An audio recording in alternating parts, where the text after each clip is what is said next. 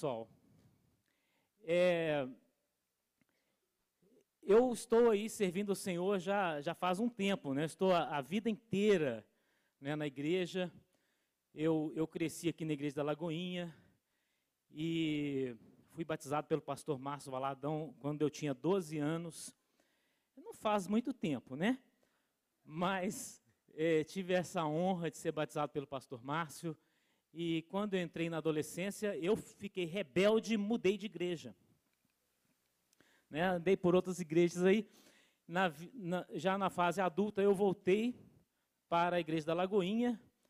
E sempre, pela graça do Senhor, fui muito dedicado à, à palavra do Senhor. E já faz 19 anos que eu dou aula em seminários. Então, o Senhor tem nos dado essa, essa graça. E você pode encontrar no site da Igreja da Lagoinha os, os meus textos, né?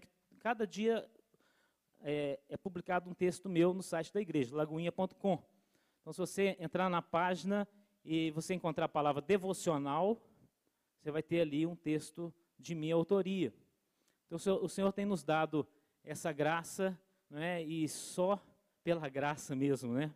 para a gente estar aqui, para a gente servir ao Senhor, porque é uma oportunidade que Ele nos dá. Amém? Glória a Deus. Então, uma alegria estar aqui com vocês para a gente falar da palavra do Senhor. E o nosso assunto hoje é o panorama bíblico do Antigo Testamento. Pode passar. É, vamos começar aqui com a importância do estudo bíblico. É, se der para apagar as luzes aqui, para mim, por favor, Otávio. Bom, por que, que a gente está aqui para estudar a Bíblia, né? Por que você saiu cedo de casa, acordou 8 horas da madrugada, né? Para conseguir chegar. É, teve gente que acordou né, às quatro, pessoa que mora lá para o lado de Santa Luzia, Vespasiano, né, Pedro Leopoldo. Mas, muito bem, por que, que você precisa estudar a Bíblia? Então, coloquei ali a imagem do soldado, né, dos soldados. É, um soldado, ele, ele tem várias, várias questões na sua preparação. Não é isso? Então ele tem, ele tem um chamado. Quem tem um chamado aqui? Levanta a mão, deixa eu ver. Glória a Deus. Glória a Deus. Você já listou, não já? Já deu nome para Camila ali atrás, não foi? Já listou. Tem um chamado, tem, tem uma roupa, é não é? Tem, tem um uniforme, não é isso? Tem o exercício. O soldado tem que fazer muito exercício físico, não é? Agora, se ele não tiver uma arma, ele não está completo, não é isso? Então, por, por mais que você atenda o chamado de Deus, e por mais que você comece a fazer tantas coisas na obra do Senhor, a, a arma ela é importante. E qual é a arma? A palavra de Deus. Ela é a arma. Agora, não basta você ter a arma, você tem que conhecer a arma que você tem. Conhecer. Saber manusear. Então, Paulo fala que é, o homem de Deus, ele tem, ele tem que estar apto a manejar bem a palavra da verdade. Né? Manejar bem a palavra. Isso nos lembra de uma arma. Então, se o soldado ele não souber manejar bem a sua arma, ele pode se ferir com ela. Não é isso? Então, é, isso é para você ver que tem tantas coisas importantes na vida cristã, mas o conhecimento da palavra é fundamental. Pode passar é, nós, nosso estudo, qual que é o escopo dele? É uma visão panorâmica do Antigo Testamento. Tá? Eu coloquei o helicóptero ali para comparar com a, a, vista panorâmica de uma cidade. Então, é, pra, tem várias formas de você conhecer uma cidade. Então, você pode fazer um voo panorâmico, né, e aí alguém vai estar te dizendo, ó, ali é a região residencial, ali você tem a mata, ali res, região hospitalar, região industrial e tal. É assim, é por cima. Então, a nossa, a, a nossa passagem hoje pelo Antigo Testamento vai ser assim. Agora, tem outras formas de estudo mais detalhadas, né, outras formas, que é você descer do helicóptero, andar pelas ruas da cidade, entrar nas casas, ou você pode também escavar o chão e procurar né, tesouros. Então, o estudo da palavra de Deus, ele também é assim. Tem várias formas e a palavra de Deus é inesgotável. Você nunca vai acabar de estudar a palavra de Deus. Amém? Nunca vai acabar. Mas ainda bem que você pode sempre estar começando, né? Pode passar. É, a Bíblia é a palavra de Deus. Então, eu começo falando aí da, da importância da palavra. Né? Deixa eu pegar aqui é, meu, meu material. A importância da palavra. A Bíblia, ela é incomparável, indestrutível, insuperável, insubstituível e mais um tanto de in aí que eu, que eu esqueci de colocar. Mas ela é tudo isso. A Bíblia é o único livro sagrado que existe. Se eu acreditasse diferente disso, eu não estaria aqui. Entende? Nós temos que ser firmes. A gente não precisa afrontar ninguém, né? Não precisamos falar isso para o muçulmano, porque é até perigoso, né? Mas mas é a nossa posição, é a nossa fé. A Bíblia é o único livro sagrado que existe e hoje a ciência está tão avançada, o conhecimento humano está tão avançado, mas nem assim os homens são capazes de escrever um livro que supere a Bíblia. Não é verdade? Pega aí os doutores do mundo, eles são incapazes de escreverem um livro que se aproxime da Bíblia em termos de conteúdo e de características. A Bíblia é insuperável, ela é também indestrutível. Muitos já quiseram destruir a Bíblia, mas ela é indestrutível. Nós sabemos também que, é, abrindo parênteses, né? Um parêntese. Obrigado. Tem Coca-Cola também? É, a nação de Israel também é indestrutível. A igreja do Senhor Jesus também é indestrutível. Porque está escrito, não é? As portas do inferno não prevalecerão contra ela. Amém? Então, voltando para a Bíblia, a Bíblia, é, eu vou falar assim, como se vocês não soubessem o que é Bíblia, tá? Em alguns momentos mas é, algumas coisas vocês já sabem e outras vocês vão aprender hoje. Então, a Bíblia é a palavra de Deus, ela foi escrita durante um, um tempo de aproximadamente 1.500 anos por um número aproximado de 40 autores. Esses 40 autores, eles, eles são, até onde a gente sabe, né, todos homens e quase todos judeus exceto Lucas, que não era judeu. Tá? É, esses homens, eles são assim, absurdamente diferentes uns dos outros. Viveram em épocas diferentes e a, alguns estavam em Israel, né, outros estavam na Babilônia, outros estavam na Pérsia, enquanto escreviam a palavra de Deus. Eles são muito variáveis em, em suas características, indo de pescadores até reis. Não é? Um pescador como Pedro, como Tiago, como João, e reis como Davi, como Salomão, participaram da, da escrita da Bíblia. Então, é, estaremos aqui durante esse estudo falando muito de história, tá? algumas colocações teológicas e algumas colocações devocionais para a sua vida espiritual. Então, a primeira colocação devocional. Deus usou de pescadores a reis. Então ele pode te usar também. Amém? Ele pode te usar também.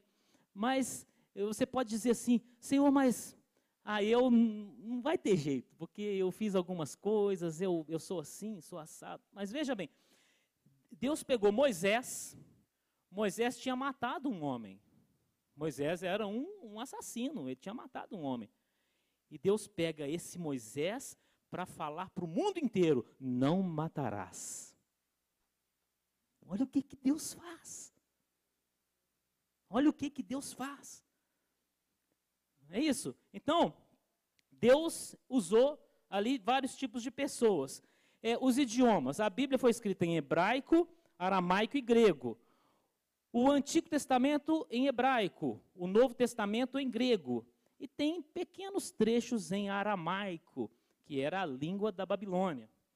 É, um material usado para escrever a Bíblia. A palavra de Deus começou a ser escrita na pedra. E quem que escreveu na pedra? Deus. Peguei vocês, né? Deus escreveu os dez mandamentos na pedra.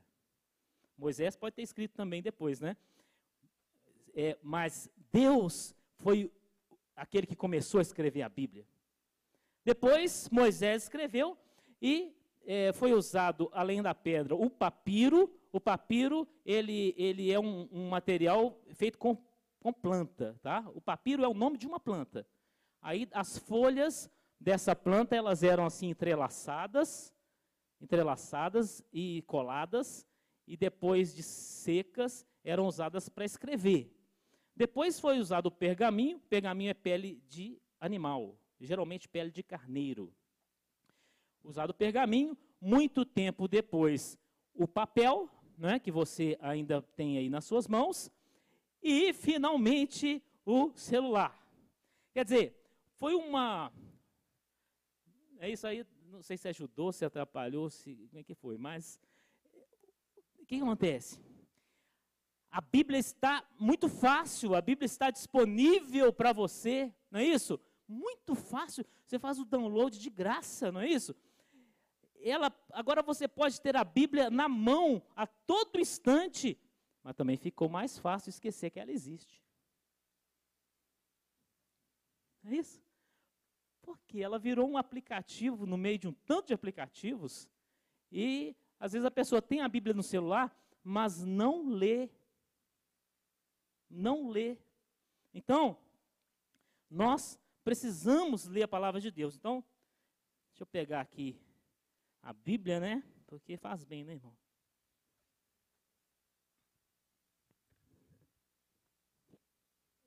Ô, gente, você tem dificuldade para ler a Bíblia? Quem tem dificuldade de ler a Bíblia? Deixa eu ver. Ninguém, né? Ah, tem, tem alguns. Olha o tamanho da Bíblia, meu irmão. Olha aqui. Olha, você, você tem que ler a Bíblia toda. Tem que ler a Bíblia toda. Olha o tamanho da Bíblia. Olha só, essa Bíblia aqui é completa, tá, gente? Tem Antigo Testamento, tem Novo, tem tudo, tá? Agora, se você não consegue ler uma Bíblia, um livrinho desse tamanho, vai ser muito difícil você ler essa aqui, meu irmão.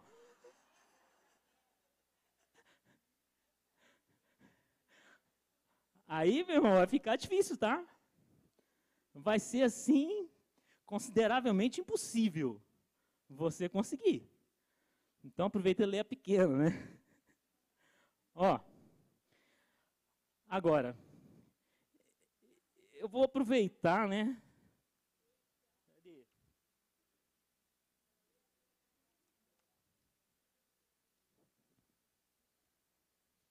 Eu acho que eu tinha uma outra Bíblia aqui, né? Deixa eu ver. Aqui, ó. Ah, eu vou usar essa aqui. Vocês não imaginam o que, que tem dentro dessa mochila, tá? Vocês nem sabem o que, que tem aqui. Nem eu sei. Tudo bem. A Joyce. Olha.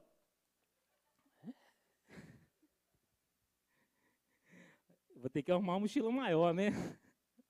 Pessoal, então nós vamos dar uma acelerada. Por que acreditar na Bíblia?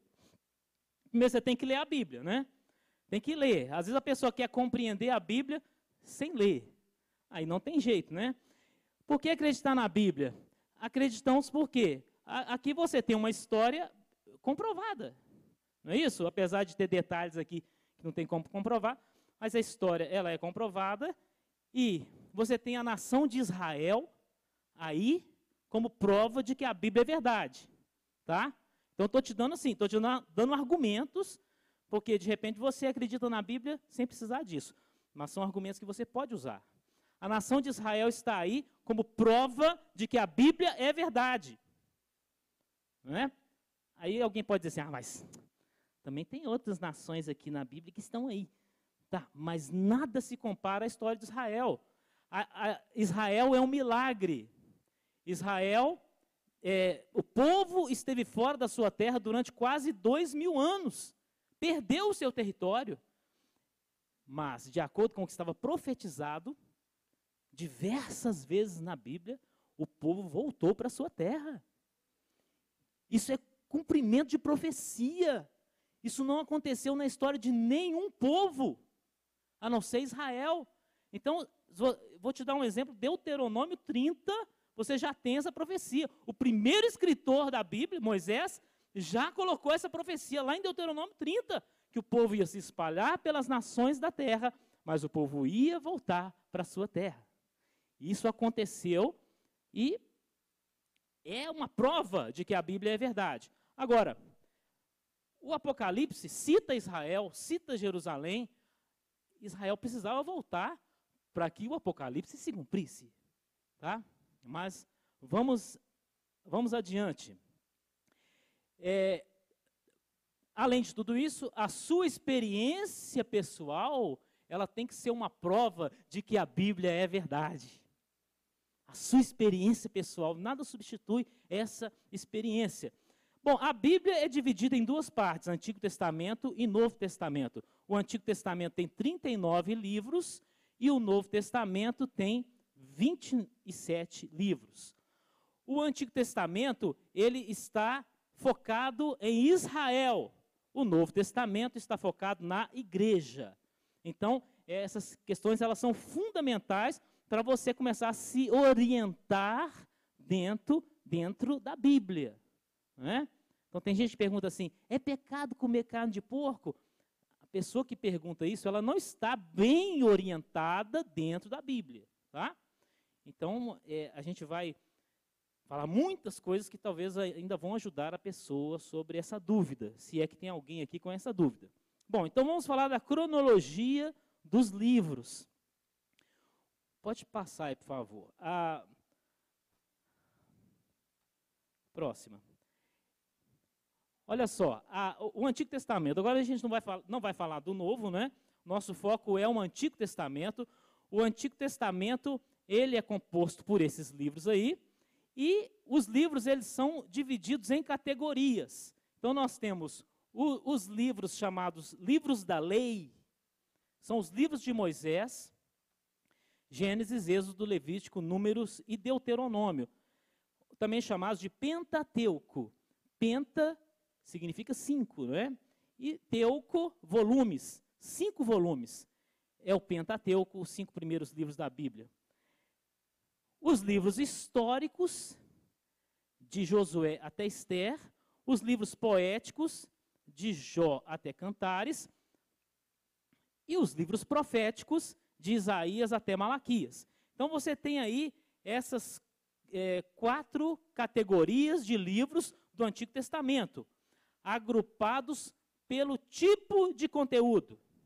Agora, eu, eu escrevi ali antes a cronologia um problema sério para as pessoas entenderem a Bíblia é a cronologia. Sabe por quê?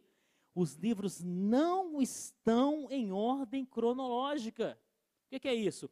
Eles não estão na sua Bíblia na ordem em que eles foram escritos.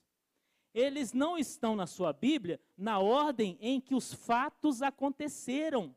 Então, você pode ler, ler a Bíblia toda de Gênesis a Apocalipse, e em vários momentos você vai ficar confuso, porque não, não tem uma ordem cronológica. Então, a primeira dica que eu, vou, que eu vou dar sobre essa organização é a questão cronológica. Pode passar. Olha aqui os livros em ordem cronológica. É, não se preocupem em copiar, porque nós vamos mandar para vocês essa apresentação pelo WhatsApp. Amém? Glória a Deus. Agora, o que eu estou falando não estará no WhatsApp, né? Então, olha que benção. A ordem cronológica dos livros. É, veja lá, Gênesis, Jó. Ah, mas o que, que é isso, meu Deus do céu? Jó viveu nos tempos mais antigos. Mas como é que se sabe disso? Não tem data lá no livro de Jó. Sabe-se por quê?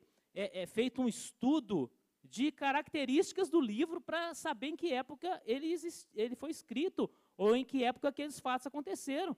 Então, os, os eruditos, né, aqueles que são mais estudiosos que nós, eles examinaram o livro de Jó em busca de é, indícios geográficos, políticos, tá, históricos, e o que encontraram fez com que colocasse o livro de Jó lá atrás, lá perto de Gênesis.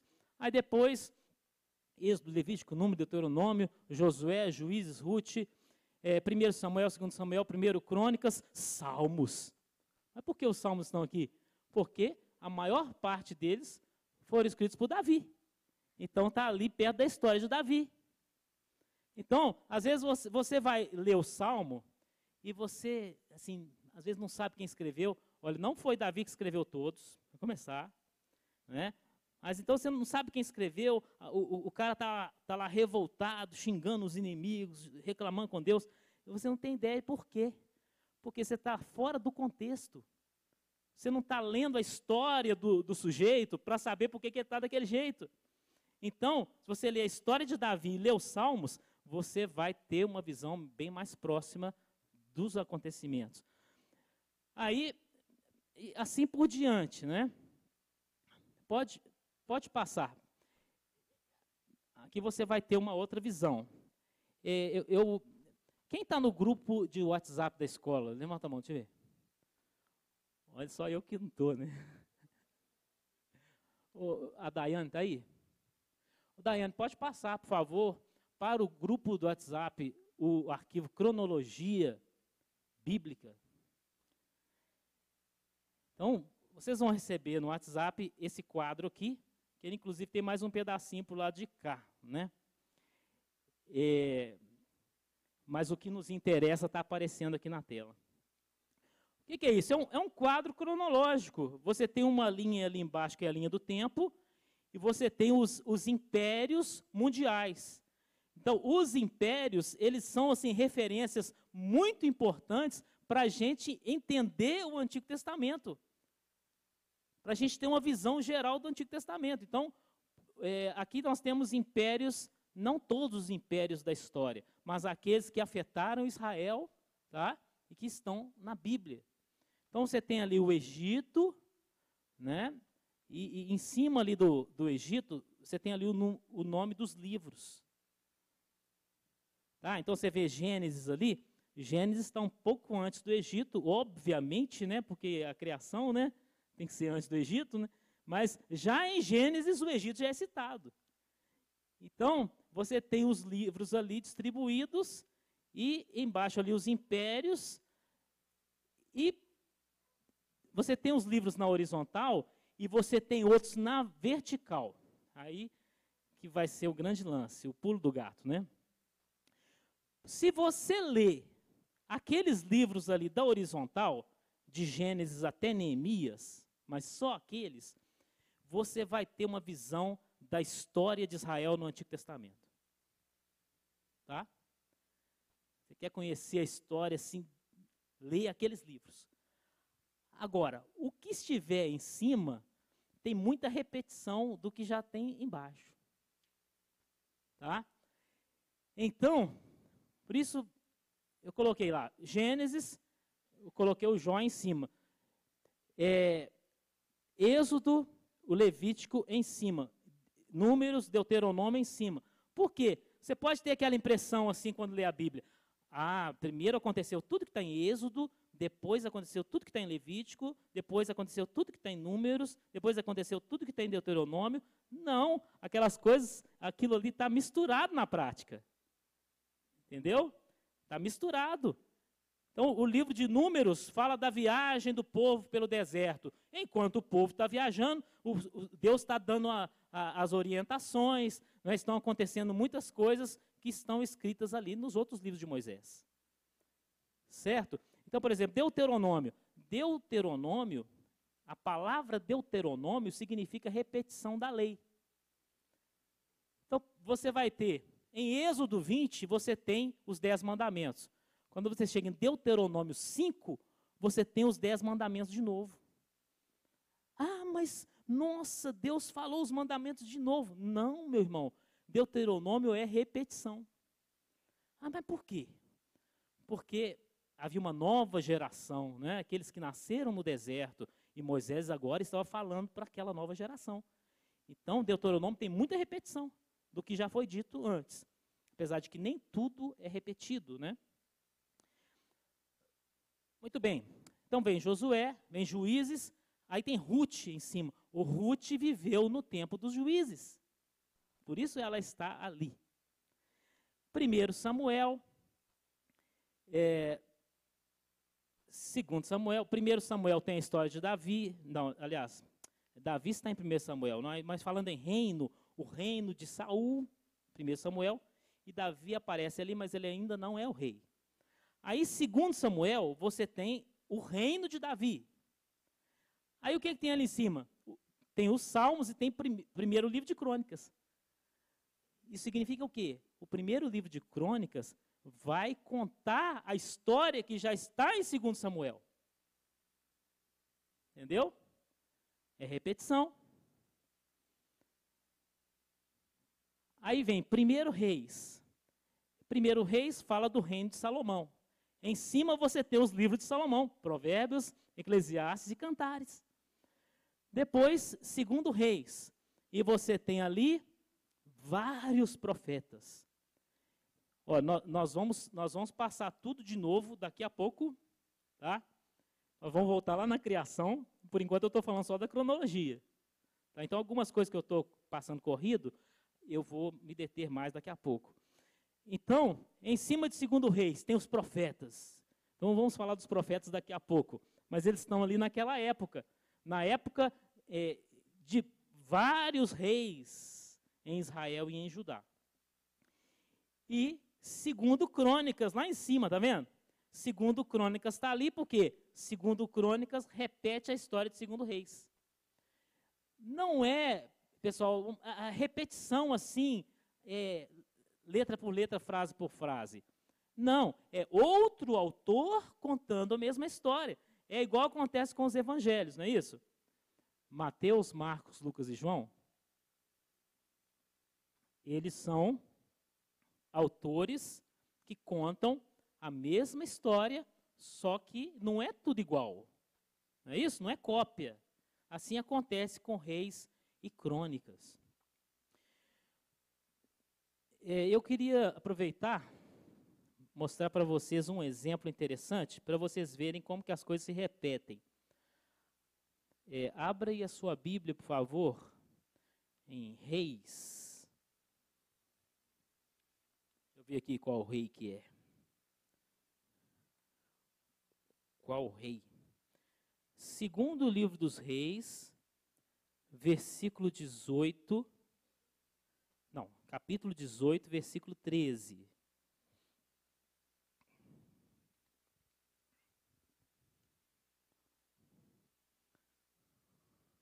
Abra sua Bíblia, abra o seu celular. Né? Segundo Reis 18, 13.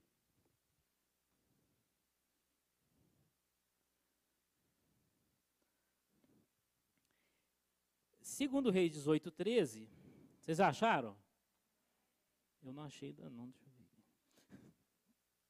Segundo Reis 18, 13. Olha só, presta muita atenção. Porém, no ano 14 do rei Ezequias, subiu Senaqueribe, rei da Assíria, contra todas as cidades fortificadas de Judá e as tomou.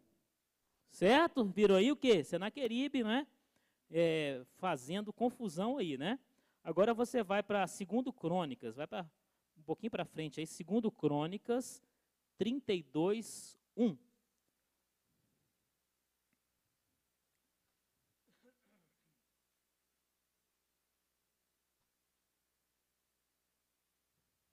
Segundo Crônicas 32, 1.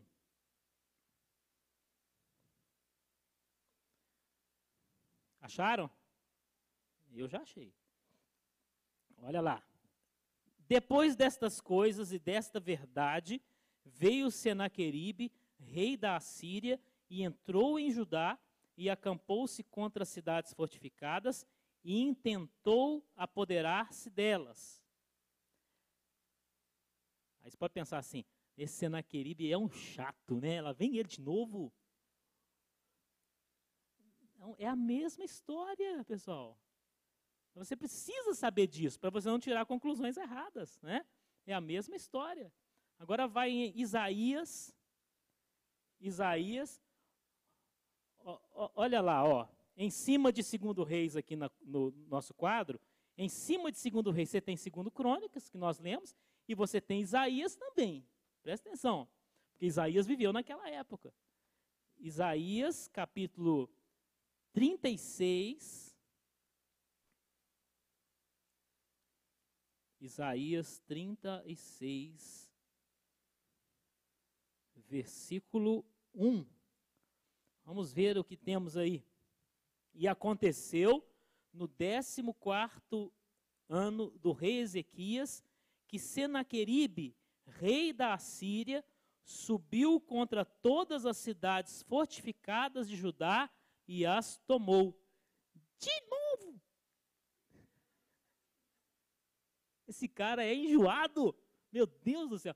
Não, não é repetição, nem tripetição, né? É a mesma história, porque Isaías viveu nessa época. Então ele agora, no seu livro, ele conta também a mesma história. Só que Isaías tem um, um, um pedaço de história e um pedaço de profecia. Ele não conta a história toda, né? Ele conta ali algumas situações que ele presenciou. Olha, é muito importante você ter consciência disso, para você não tirar conclusões erradas. Esse Senaqueribe, ele estava sempre voltando, sempre voltando, o cara reencarnou, né? não é possível.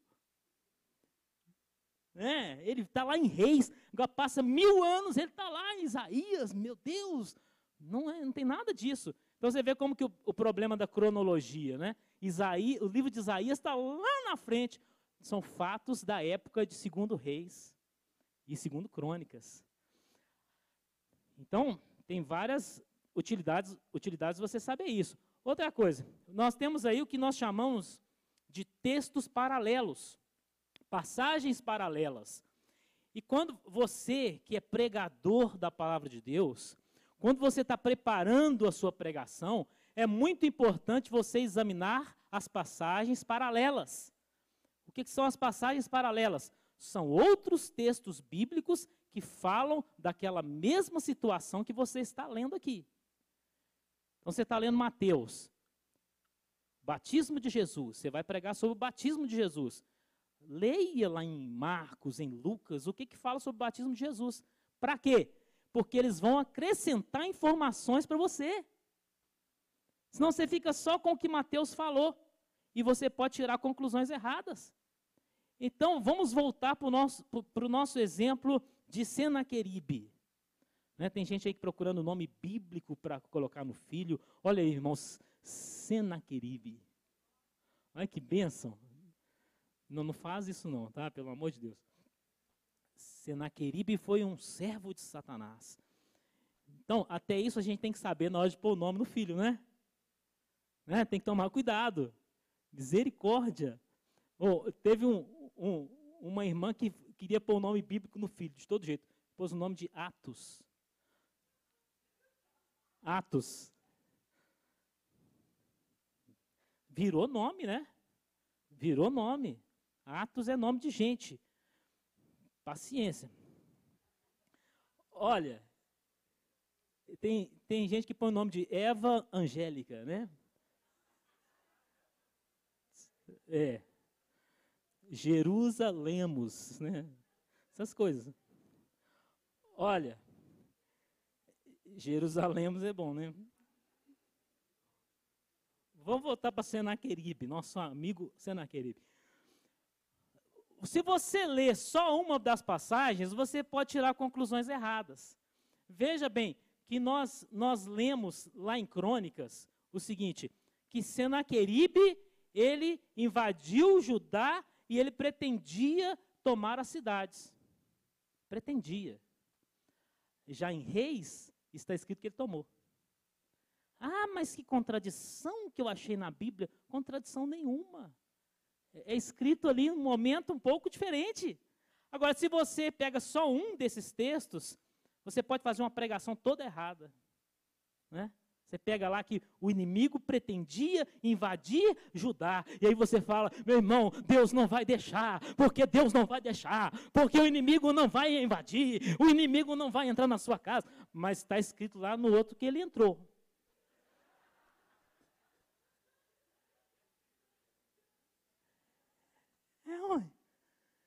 Então você, você, você precisa ter um conhecimento bíblico amplo, senão você vai tirar conclusões erradas. Ah, o inimigo entrou, mas Deus quebrou a cara dele. Se você ler a história, você vai ver como que Senaqueribe voltou envergonhado para a sua terra. Porque o inimigo, ele pode fazer muitas coisas enquanto Deus estiver permitindo. Enquanto Deus estiver permitindo. Porque daí a pouco ele vai ser envergonhado em nome de Jesus. Amém? Encerrei a pregação. Vamos continuar a aula, né? Muito bem. Então, é, a gente precisa saber o que está ali acontecendo ao mesmo tempo. Ezequiel. Em cima de Ezequiel tem Jeremias e Lamentações. Porque Jeremias viveu na época de Ezequiel. E escreveu o livro de Lamentações. Então eles estão ali juntos. Depois vem Daniel. Depois vem Esther, Esdras e Ageu e Zacarias ali, porque eles profetizaram na época de Esdras. Depois vem Neemias e Malaquias, que profetizou na época de Neemias. Então, estão percebendo como que é importante você saber, saber a cronologia, você começar a se orientar, não ficar perdido. Porque sabe o que, é pior do que estar perdido na selva? Sabe o que é pior? É você não saber que selva é. É. Né? Você, você tem até um telefone, você telefona, eu estou perdido aqui na selva. A pessoa pergunta, qual selva? Eu não sei. Aí está difícil de te ajudar, viu? Está difícil. Olha lá. Pode passar, por favor. Vamos, vamos à criação. Quero pedir, é a Celina né, que está pilotando ali? Passa o vídeo, é, a Daiane, passa o vídeo da criação, por favor. Passar um videozinho para né, vocês descansarem da minha voz um pouquinho. Um vídeo curtinho.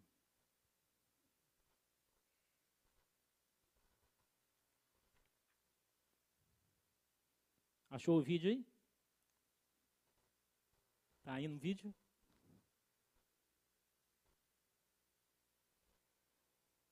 Vamos à criação do mundo.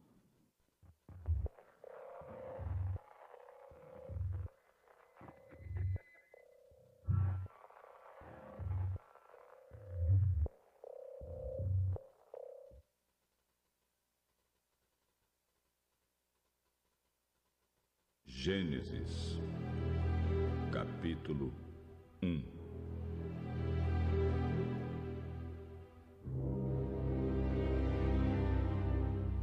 começo, Deus criou os céus e a terra. A terra era um vazio, sem nenhum ser vivente, e estava coberta por um mar profundo. A escuridão cobria o mar. E o Espírito de Deus se movia por cima da água.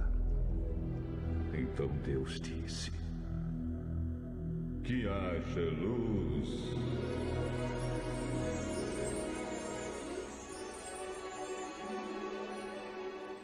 E a luz começou a existir. Deus viu que a luz era boa e a separou da escuridão. Deus pôs na luz o nome de dia e na escuridão pôs o nome de noite. A noite passou e veio a manhã. Esse foi o primeiro dia. Então Deus disse: Que haja no meio da água uma divisão para separá-la em duas partes.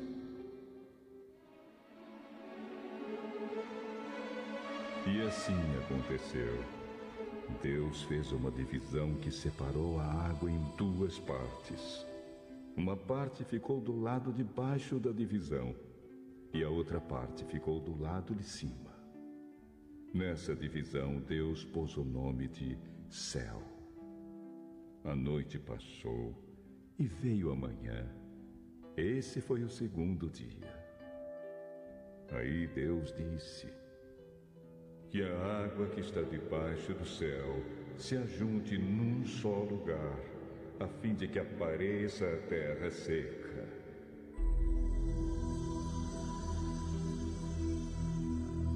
E assim aconteceu.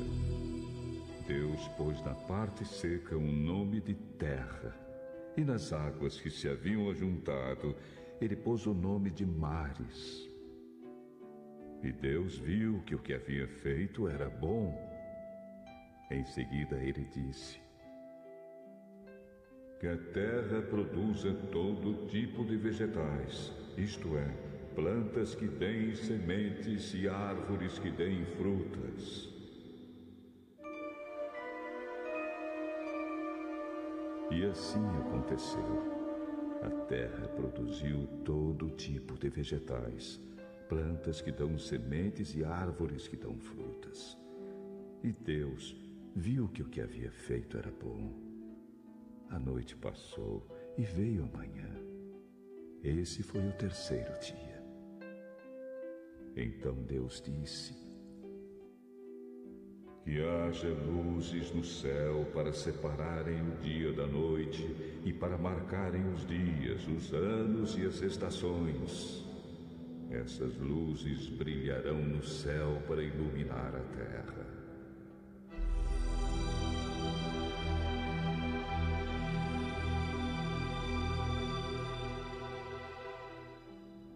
E assim aconteceu.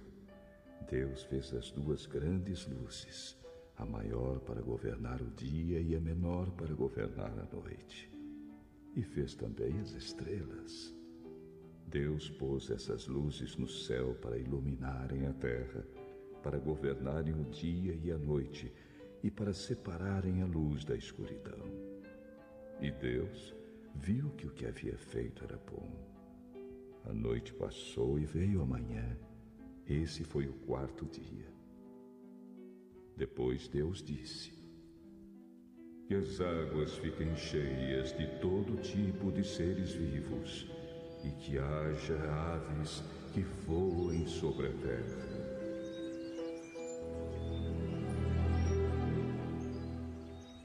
Assim Deus criou os grandes monstros do mar e todas as espécies de seres vivos que em grande quantidade se movem nas águas, e criou também todas as espécies de aves.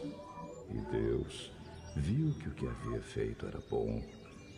Ele abençoou os seres vivos do mar e disse: Aumentem muito em número e encham as águas dos mares, e que as aves se multipliquem na terra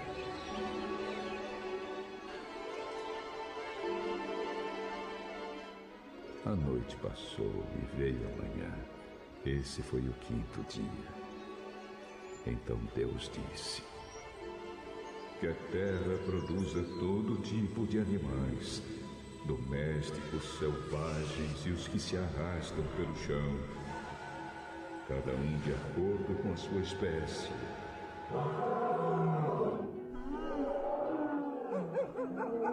E assim aconteceu.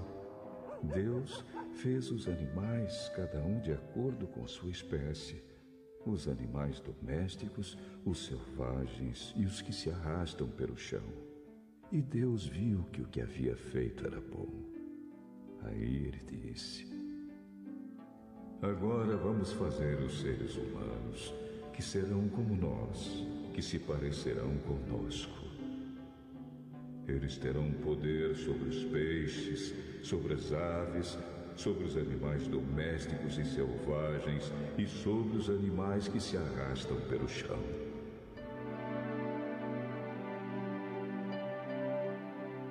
Assim Deus criou os seres humanos. Ele os criou parecidos com Deus. Ele os criou homem e mulher e os abençoou, dizendo: Tenham muitos e muitos filhos espalhem-se por toda a terra e a dominem, e tenham poder sobre os peixes do mar, sobre as aves que voam e sobre os animais que se arrastam pelo chão. Para vocês se alimentarem, eu lhes dou todas as plantas que produzem sementes e todas as árvores que dão frutas. Mas para todos os animais selvagens, e para as aves e para os animais que se arrastam pelo chão, dou capim e verduras como alimento.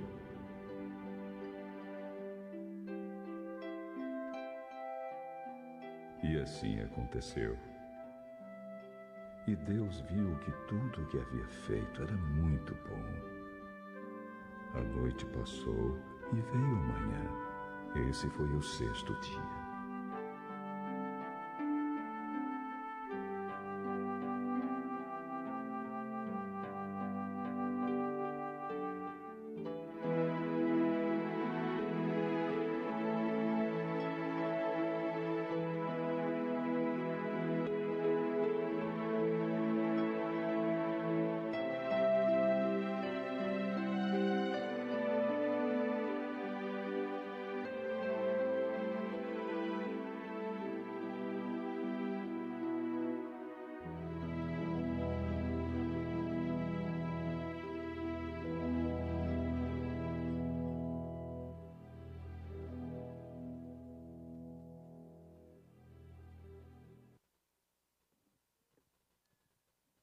Bem, pode voltar para a apresentação.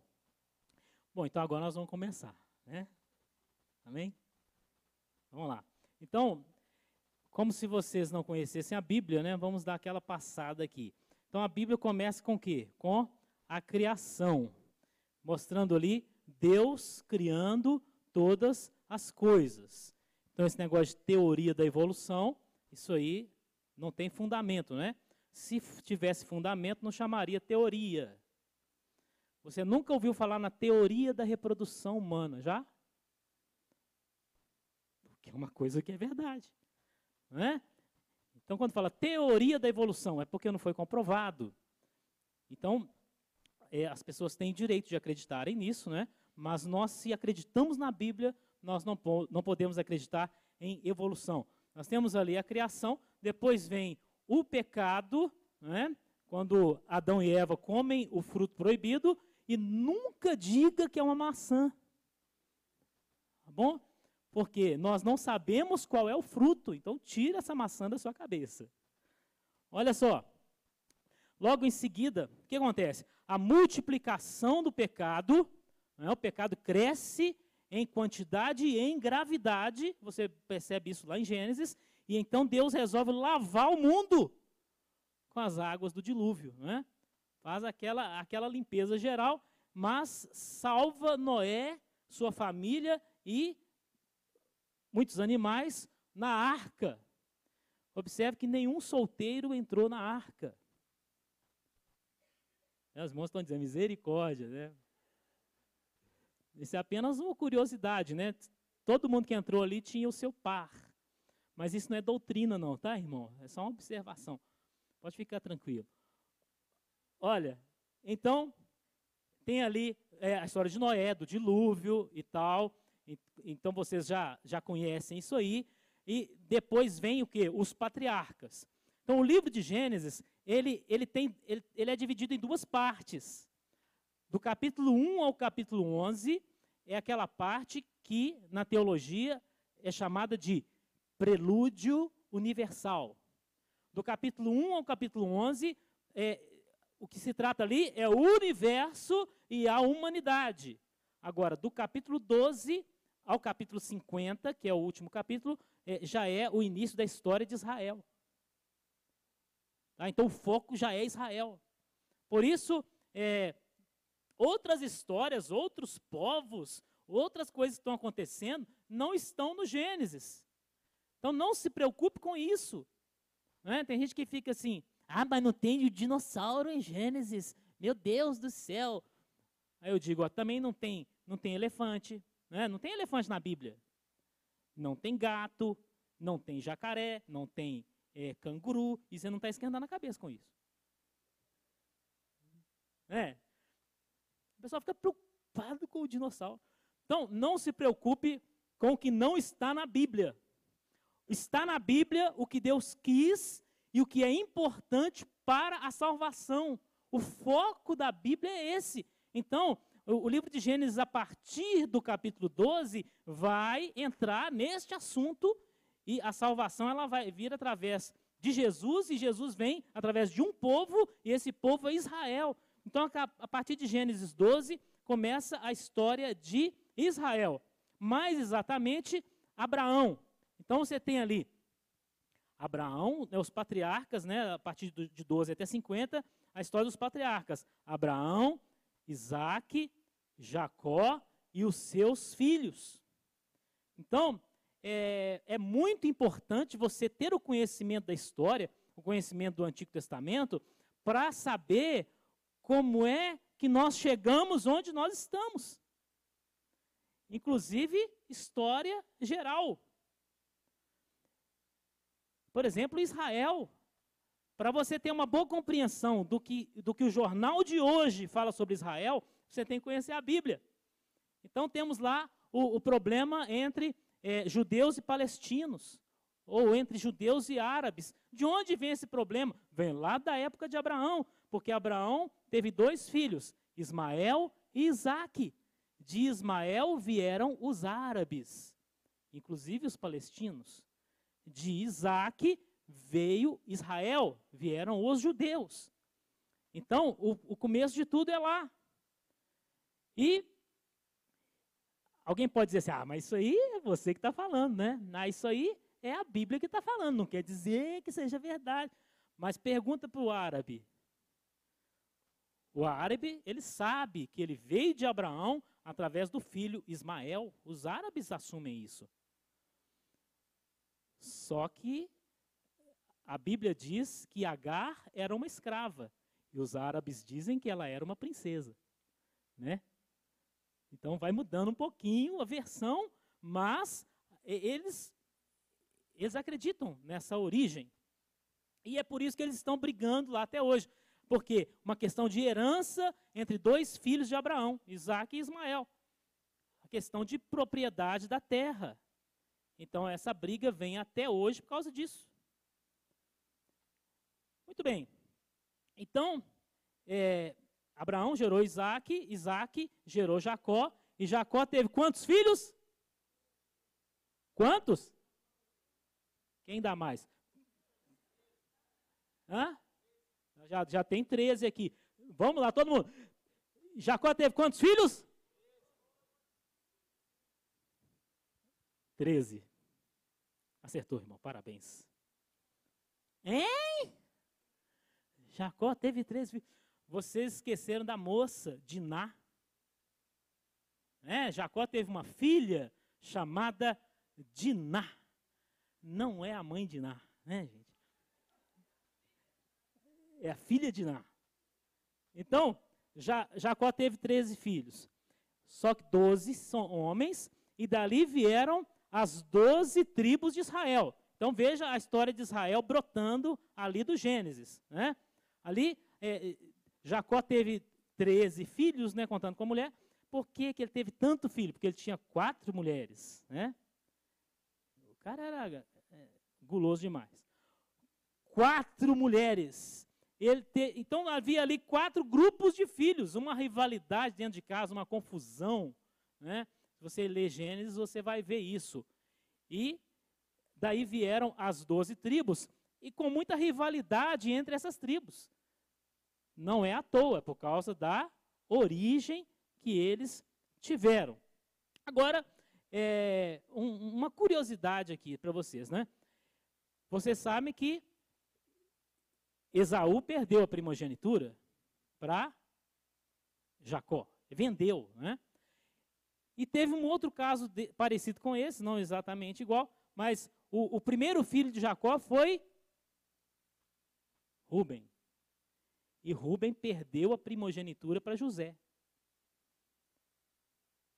Isso é uma informação é importante para você ter uma orientação no decorrer da Bíblia. Não é? Rubem, ele perde a sua importância. Ah, mas onde está escrito isso? 1 Crônicas, capítulo 5, versículo 1 e 2. Fala que Rubem perdeu a primogenitura. Por quê? Porque Rubem teve um relacionamento com uma das mulheres do pai dele. Então, o negócio lá foi feio. Muito bem, então vamos, vamos caminhar. Assim, o, o, livro de Gênesis, ele, ele acaba ali com a história de José e os, os israelitas, todos no Egito, ali na época eram é, aproximadamente 70 pessoas, a família de Jacó, e todos estão no Egito quando acaba o livro de Gênesis. Aí nós temos na ordem cronológica o livro de Jó. O livro de Jó, ele trata do sofrimento, né, abordagem sobre o sofrimento e questionamentos e explicações, teorias sobre o sofrimento. O livro de Jó é o livro que mais tem perguntas na Bíblia. Tem mais de 200 perguntas no livro de Jó. É natural que, no meio do sofrimento, nós comecemos a fazer perguntas, fazer perguntas. Mas Deus não responde cada pergunta de Jó. Deus se revela a Jó. Então, não quer dizer que Deus vai responder todas as suas perguntas. Deus quer que você o conheça. Né? Isso é o mais importante. Então, o livro de Jó trata disso e o, ele nos dá um ensinamento interessante que é orar pelos amigos. Amém? Orar pelos amigos. Agora, Jesus vem lá na frente e nos ensina a orar pelos inimigos. Olha que avanço, né? Mas são uma, alguns paralelos assim que a gente pode traçar. Muito bem, então, passado o livro de Jó, vamos falar do Êxodo.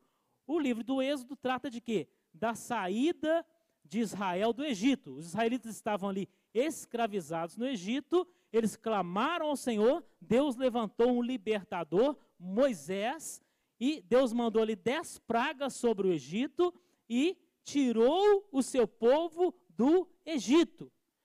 Tirou esse povo do Egito e levou direto para Canaã, amém? Não, né? Levou esse povo para o deserto. Ali no deserto, esse povo foi o que?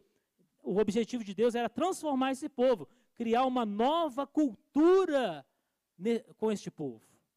Então, o mesmo objetivo Deus tem conosco quando Ele nos salva nós somos salvos, imediatamente uma nova cultura tem que ser desenvolvida nas nossas vidas.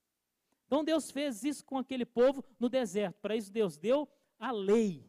Então, logo depois da libertação, a lei é um elemento fundamental.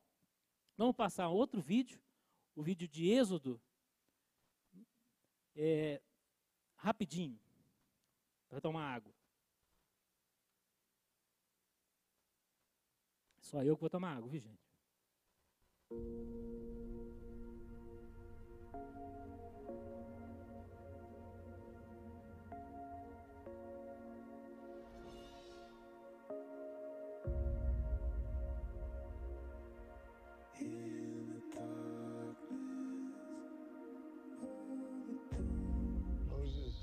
Moses, Ramesses, you grew up together close as brothers. Keep each other safe. Always. You know something's wrong. You've always felt it. Your parents never told you the truth. What truth? The year of your birth, There was a prophecy that our leader would be born to liberate us. That leader is you, Moses. 400 years of slavery, things here have become much worse. As your brother, you must set them free. Is that a threat? Yes! I want Moses and his family dead. What is the most important thing in your life? You are. And when will you leave me? Never. Let's just see who's more effective at killing. You. Or me.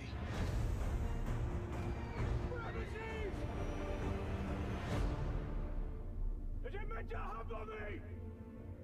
Because it will not!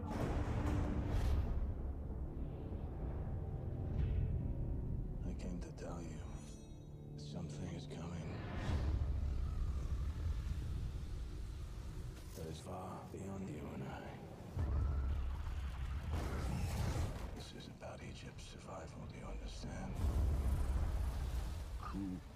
telling you this?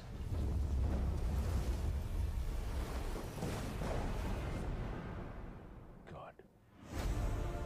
I am a god. I am a god!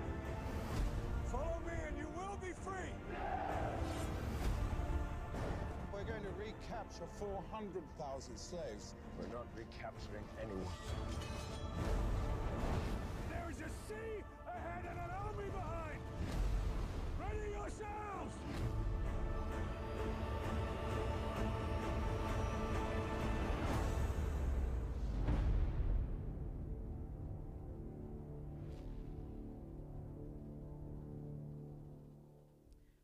Muito bem.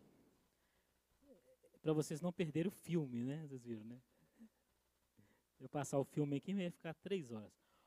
Olha só. Então, Deus tirou o povo do Egito. Pode passar a próxima lâmina. Cadê? Cadê? Muito bem. Então, é, no deserto, o que, que Deus fez? Deus começou a formar a nação de Israel. O que eles tinham até então era uma cultura egípcia. né? Então, através da lei, Deus começou a formar uma nova cultura. E essa lei, ela tratava de, de tudo na vida dos israelitas, de todos os aspectos. Então, duas questões muito importantes ali são aquelas ali, tabernáculo e sacerdócio.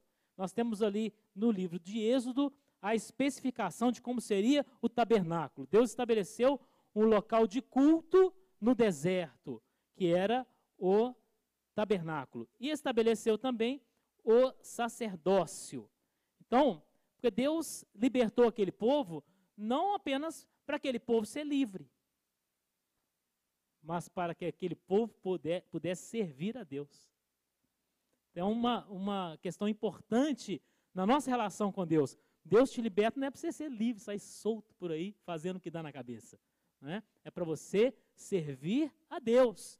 Então, Deus estabeleceu ali o tabernáculo, estabeleceu o sacerdócio, que era o quê? Né? Aqueles, aqueles líderes, aquelas pessoas responsáveis para representarem o povo perante Deus.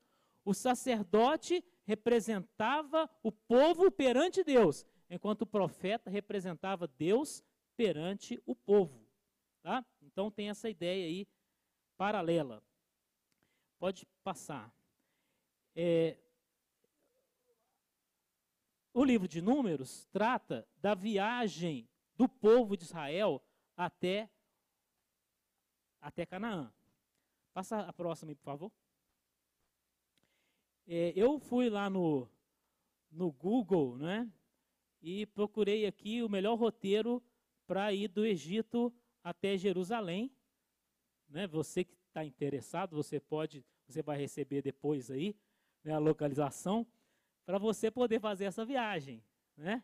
Amém? Então, eu já tive né, a, a oportunidade de estar lá em, em Israel, né, percorrer ali aquela terra, visitei várias cidades. Então, que Deus te abençoe que você também possa fazer essa viagem. Amém? Então, é, essa viagem de, do Egito até, até Canaã, eu coloquei ali do Cairo, capital do Egito, até Jerusalém. Né? Isso aí pode variar um pouco dependendo da cidade, mas ela não pode gastar mais do que duas semanas a pé. Tá? Por isso eu fui lá no Google olhar quantos quilômetros, né? São 700 e poucos quilômetros. É, aqui deu 728. Depende da estrada que você vai pegar, ou se você vai pelo meio do deserto. Então varia um pouco, mas 728 quilômetros. Fui lá olhar a duração da viagem. E se você for a pé e só viajando durante o dia, você não vai gastar mais do que duas semanas. O pessoal já está planejando ali, né? já está combinando a viagem.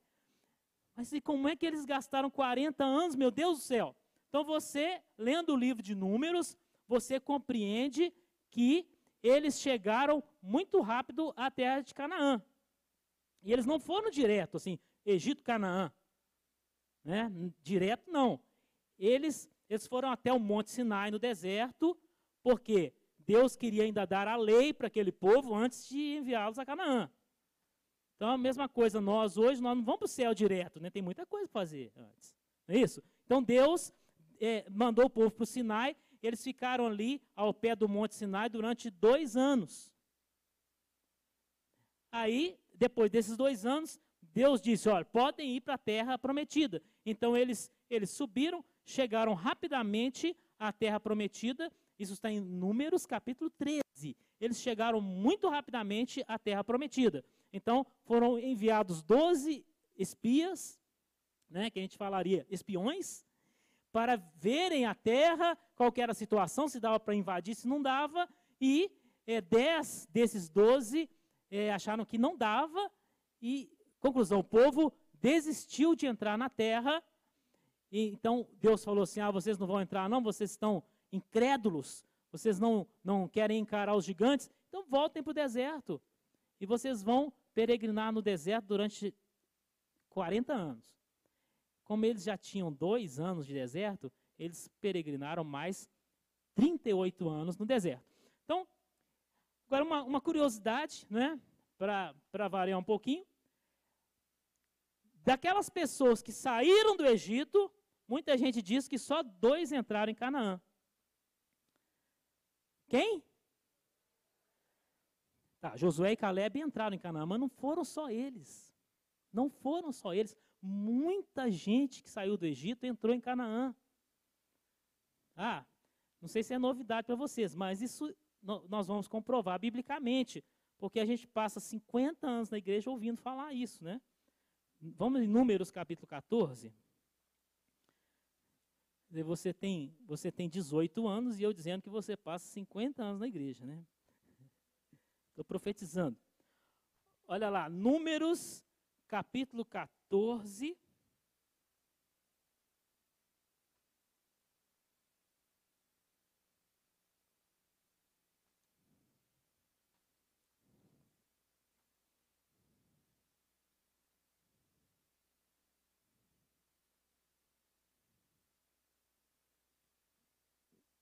Números capítulo 14, versículo 29 e 30. Olha só. Neste deserto cairão os vossos cadáveres, como também todos os que de vós foram contados, segundo toda a vossa conta, de vinte anos para cima, os que dentre vós contra mim murmurastes. Não entrareis na terra pela qual levantei a minha mão, que vos faria herdar, que vos faria habitar nela, salvo Caleb, filho de Jefoné, e Josué, filho de Num Tá, Caleb e Josué entraram na terra. Mas o versículo 29 fala o quê? Aqueles que tinham menos de 20 anos também entrariam na terra. Né? A, a, as crianças né, que saíram do Egito, elas entraram na terra. Não, é, não está claro isso? Condenados foram os marmanjos com mais de 20 anos. Né, nós somos marmanjos, né, gente? Você que tem mais de 20 anos aí ia passar aperto, hein? Ó, condenados foram esses. E pode até ter algum adulto que não murmurou e entrou na terra. Não é? Se você for examinar aí o texto, você vai observar isso. Então, é, passada essa viagem no deserto, o povo peregrinou durante 40 anos e eles chegam de novo ali diante de Canaã. Aí é o que você tem no livro de Deuteronômio. Você tem ali Deuteronômio o quê? Os discursos de Moisés quando o povo chega pela segunda vez para entrar na terra de Canaã. Então, por isso que Moisés, ele repete tantas coisas, ele conta a história, ele repete os mandamentos, e ele está preparando o povo que agora tem uma nova chance de entrar na terra. E sabemos que esse povo entrou na terra. Entrou na terra. E essa entrada ela está narrada no livro de Josué.